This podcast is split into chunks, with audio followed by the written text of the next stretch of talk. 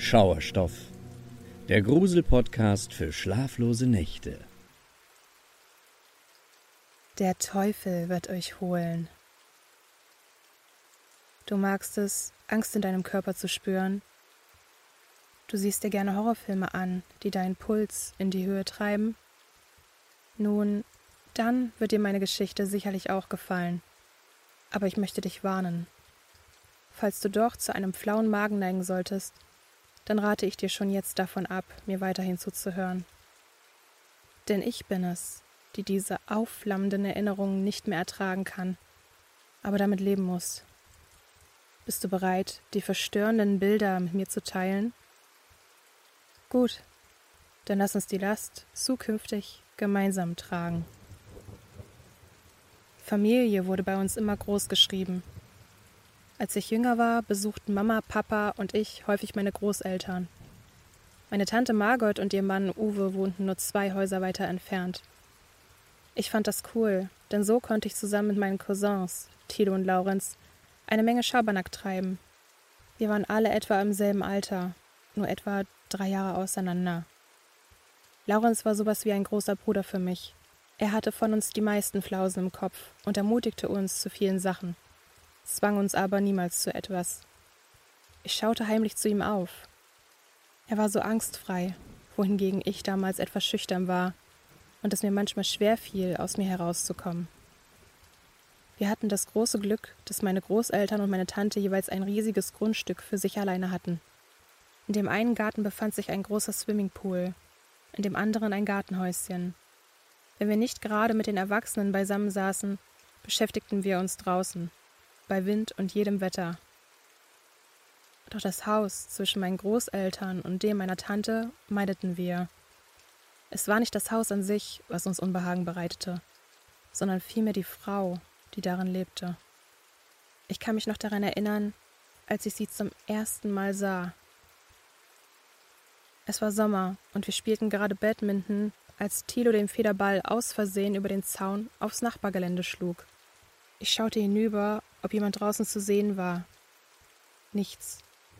Da wir nur einen Ball hatten, entschied ich mich dazu, über den Zaun zu klettern und ihn zu holen. Hastig schwang ich mich hinüber auf die andere Seite, blieb aber am Zaun hängen. Ich stieß vor lauter Schreck einen kurzen Schrei aus, fiel zu Boden und riss mir dabei mein T-Shirt auf. Gerade wollte ich den Federball nehmen, als ich merkte, dass sich über mich ein Schatten legte. Als ich nach oben schaute, wo eben noch die Sonne war, erblickte ich sie, die Nachbarsfrau. Sie war ziemlich groß, knapp zwei Meter würde ich schätzen. Sie trug ein verwaschenes, abgenutztes Kleid und dicke Arbeitsstiefel, alles in Schwarz gehalten. Um ihren Hals trug sie gleich mehrere Holzketten mit gruseligen Figuren. In ihrem Gesicht zeichneten sich einige Falten und Schrammen ab, die zeigten, dass sie schon viel hinter sich gehabt haben muss. Zuerst schaute sie mich nur eindringlich und böse an. Ich hingegen war wie erstarrt und konnte meinen Mund vor lauter Schreck nicht schließen. So eine Frau habe ich noch nie im Leben gesehen. Wie in Zeitlupe nahm ich den Federball und stand langsam auf. Dann sagte sie auf einmal wutentbrannt: Scher dich weg, du ungeheures Balk! Ihr alle!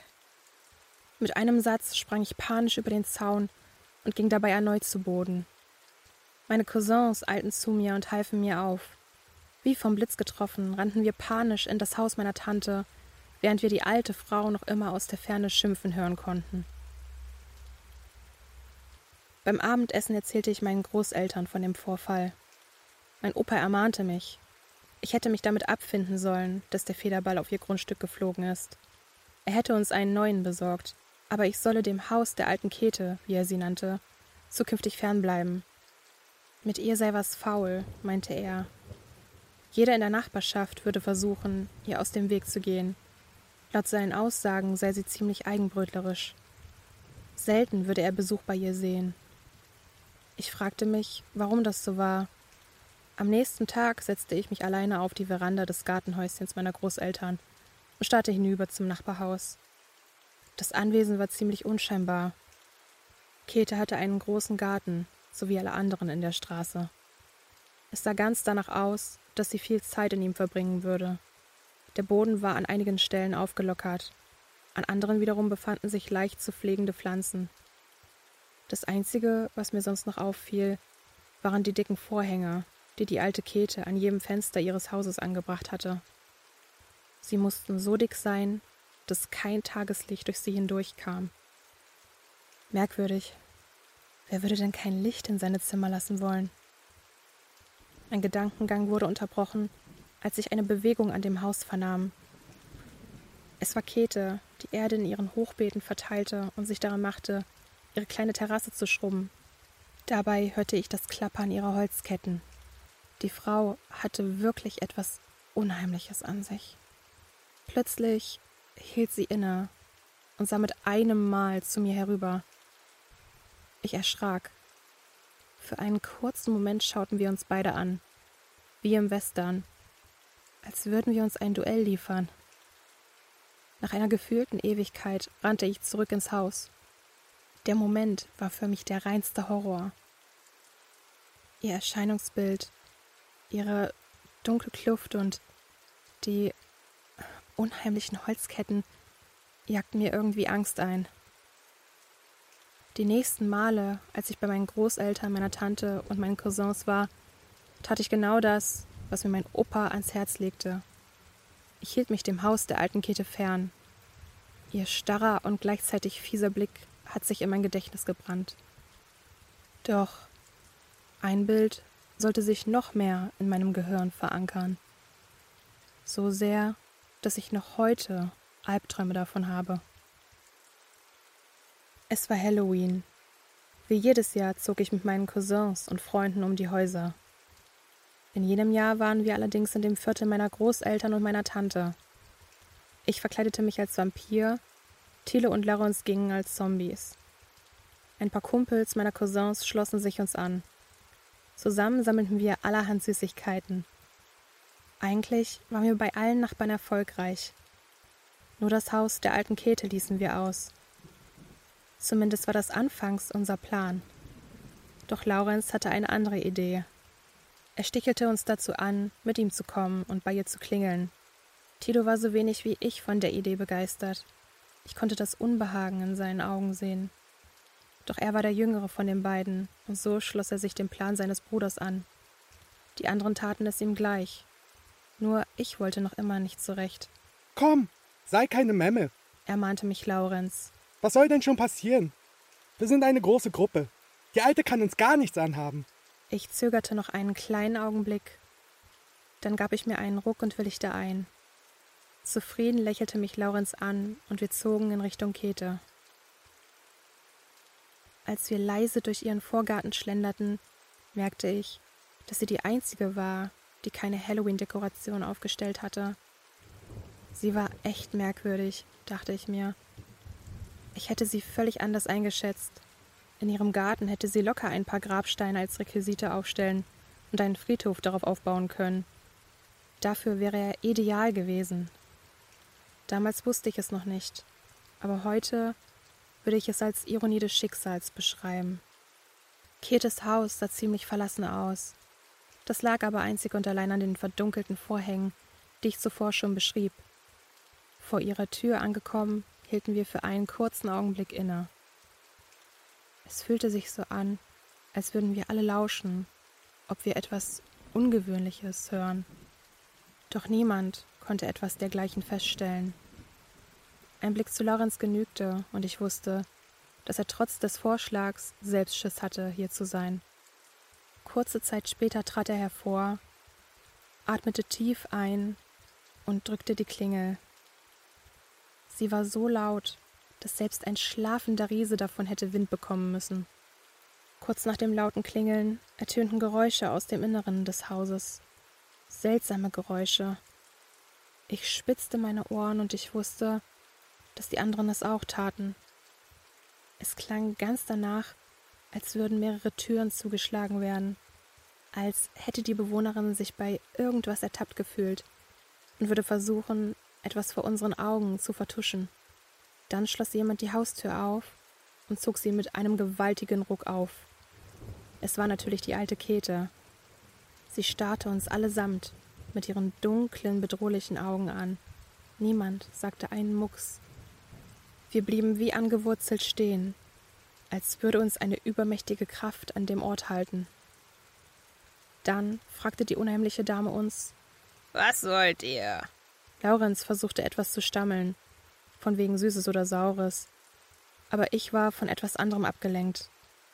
Käthe hielt etwas in ihrer linken Hand. Zuerst konnte ich es nicht genau identifizieren, doch je intensiver ich hinschaute, umso besser erkannte ich es. Es war ein Kopf, ein Kopf einer Frau mit langen schwarzen Haaren. In ihrem Gesicht stand das Leid geschrieben. Was mich jedoch am meisten erschreckte, war das Blut, das aus ihrem Hals tropfte. Mich packte die Angst und ich schrie auf. Die anderen zuckten zusammen. Ich handelte, ohne groß nachzudenken, und rannte um mein Leben. Während ich das tat, vernahm ich hinter mir auch die Schreie der anderen. Auch sie nahmen Reis aus. Das Letzte, was ich aus der Ferne hörte, waren die bedrohlichen Worte der alten Käthe. Schert euch weg! Oder der Teufel wird euch holen! Völlig aus der Puste hielten wir in einer Nebenstraße an. Ich zitterte noch immer am ganzen Körper. Habt ihr auch das gesehen, was ich gesehen habe? fragte ich in die Runde. Meinst du den Kopf? fragte mich Laurenz. Ich nickte. Klar. Die Alte hat uns damit einen ganz schönen Schrecken eingejagt, gab er zu. Daraufhin meinte ich, dass ich nie wieder einer seiner dummen Ideen folgen würde und dass ich unsere Familie von dem Vorfall erzählen werde. Du denkst doch nicht etwa, der Kopf war von einem echten Menschen?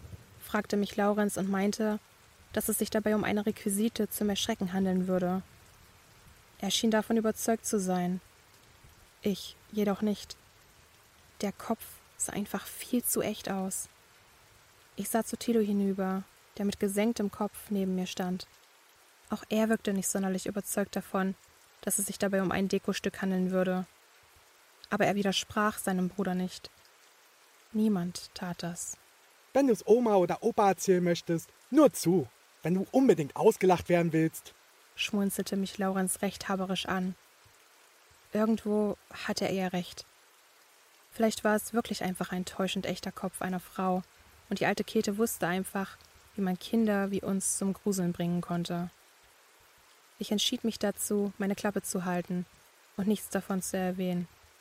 Dass ich diese Entscheidung bereuen würde, sollte sich wenige Wochen später herausstellen. Du denkst jetzt sicherlich, dass es nicht noch schlimmer werden kann, dass die Geschichte an dieser Stelle endet, doch da muss ich dich leider enttäuschen. Denn jetzt nimmt sie eigentlich erst richtig Fahrt auf. Etwa einen Monat später klingelte Mamas Handy an einem Mittwochabend. Mein Onkel war dran und bat uns, so schnell wie möglich zu ihm zu kommen. Es ging um meine Tante, doch Onkel Uwe könne uns nicht am Telefon sagen, was vorgefallen war. Ich war mir sicher. Irgendetwas Schreckliches musste passiert sein. Das konnte ich auch in den Augen meiner Mutter erkennen. Ohne zu zögern packten wir alle das Nötigste und machten uns auf den Weg. Es war schon dunkel, als wir ankamen. Doch die Straßen wurden von den Lichtern der Polizeiautos und Krankenwagen erhellt, die auf dem Grundstück meiner Tante aber vor allem auf dem der alten Käthe standen. Sofort schoss mir das Bild mit dem abgetrennten Kopf an Halloween in mein Gehirn. Doch ich hatte nicht mehr den körperlosen Schädel einer schwarzhaarigen Frau vor meinem inneren Auge, sondern ich stellte mir vor, dass es sich dabei um den Kopf meiner Tante handeln würde. Ich wurde aus meinen Gedanken gerissen, als ein Polizist uns fragte, ob wir Familie Steinert wären, was mein Vater bejahte. Anschließend brachte uns der Beamte ins Haus meiner Tante, Dort saßen meine beiden Cousins sowie meine Großeltern und mein Onkel im Wohnzimmer. Letzterer hielt sich einen Kühlakku an die Schläfe.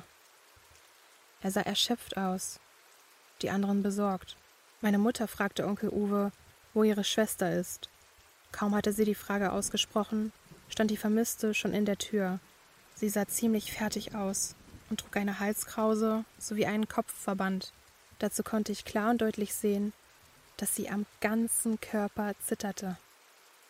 Ihre Söhne rannten zu ihr und umarmten sie. Alle fingen an zu weinen, ohne zu wissen, was überhaupt passiert war. Dann setzten wir uns gemeinsam an den Tisch im Esszimmer, als meine Tante und mein Onkel uns von dem Vorfall erzählten. Am Nachmittag habe ein Paketzusteller bei ihnen geklingelt und Tante Margot darum gebeten, eine Lieferung für die alte Käthe anzunehmen, da sie nicht zu Hause war. Etwas widerwillig tat sie es. Als sie wenig später ihre Nachbarin jedoch im Garten sah, ging sie mit dem Päckchen hinüber, um es ihr zu geben.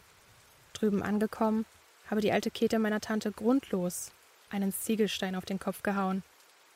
Daraufhin fiel sie bewusstlos zu Boden. Als sie wenig später im Haus zu sich kam, war die Frau gerade dabei, ihr eine Seilsäge um den Hals zu legen. Mit allerletzter Kraft versetzte meine Tante ihr einen Tritt in den Magen, rannte zur Tür und schrie in Todesangst um Hilfe. Das habe mein Onkel von seiner Terrasse aus gehört, der sofort nach drüben sprintete. Dort sah er, wie seine Frau und Käthe miteinander kämpften. Ohne zu überlegen, nahm mein Onkel die Schaufel, die er im Wohnzimmer fand, holte mit einem kräftigen Schlag aus und traf die ungeheuerliche Dame auf den Kopf. Schnell schnappte er sich seine Frau und sein Mobiltelefon, um die Polizei zu rufen. Während die beiden uns das erzählten, gefror mir das Blut in den Adern. Ich konnte das alles nicht glauben. Anscheinend hat mich mein Bauchgefühl nicht getäuscht. Die alte Käthe war wirklich eine böse Frau. Ehrlich gesagt war sie für mich noch viel mehr als das. Der Teufel in Person. Doch das war noch nicht alles. Es sollte noch viel unheimlicher kommen. Als die Polizei Käthe festnahm und ihr Haus durchsuchte, stießen die Beamten auf etwas Ungewöhnliches in ihrem Wohnzimmer. Eine Falltür. Die Ermittlungen ergaben, dass sie unter ihrem Anwesen über Jahre hinweg einen großen Tunnel gegraben hatte, der unter dem Haus meiner Tante, meiner Großeltern und einem anderen Nachbarhaus führte. Die Erde hatte sie nach eigenen Angaben in die Hochbeete ihres Gartens und heimlich in die der Nachbarsgärten verteilt. Das erklärte im Nachhinein auch die Schaufel, auf die mein Onkel in ihrem Wohnzimmer stieß. Doch der wahre Schrecken kam erst noch. In dem unterirdischen Tunnel befand sich ein Schrein, auf dem abgetrennte Köpfe lagen, fünf an der Zahl. Anscheinend wollte Käthe den Kopf meiner Tante für ihre Sammlung haben. Als ich das hörte, drehte sich mir alles im Magen um. Ich hatte also damals doch recht. Es handelte sich wirklich um einen echten Menschenkopf, den ich an jenem Halloween gesehen hatte. Selbst Laurenz, der damals noch so großkotzig zu mir war, stand die Angst jetzt förmlich ins Gesicht geschrieben. Die Polizei nahm anschließend die Ermittlungen auf, um herauszufinden, zu wem die abgetrennten Köpfe gehören und wo sich der Rest ihrer Körper befindet. Wir waren beruhigt, als es hieß, dass die alte Käthe in Gewahrsam kam Ihr Haus wurde von der Polizei komplett durchforstet und anschließend grundsaniert. Im darauffolgenden Sommer zog eine neue Familie dort ein. Mit ihnen verstand sich die komplette Nachbarschaft. Der Schauer war also vorbei. Obwohl mittlerweile viele Jahre vergangen sind, lassen mich die grauenhaften Geschehnisse einfach nicht los. Ich habe Albträume, in denen immer wieder die alte Käthe auftaucht, mit dem Kopf in der Hand. Meistens schrecke ich schweißgebadet hoch, wenn sie versucht, sich auf mich zu stürzen. Dann versuche ich mir einzureden, dass das alles nur ein schlechter Traum war und dachte an Laurens Worte. Du denkst doch nicht etwa, der Kopf war von einem echten Menschen. Manchmal kann es nämlich schon helfen, eine Situation im Kopf zu verändern. Auch wenn es nur für einen Moment eine beruhigende Wirkung erzielt.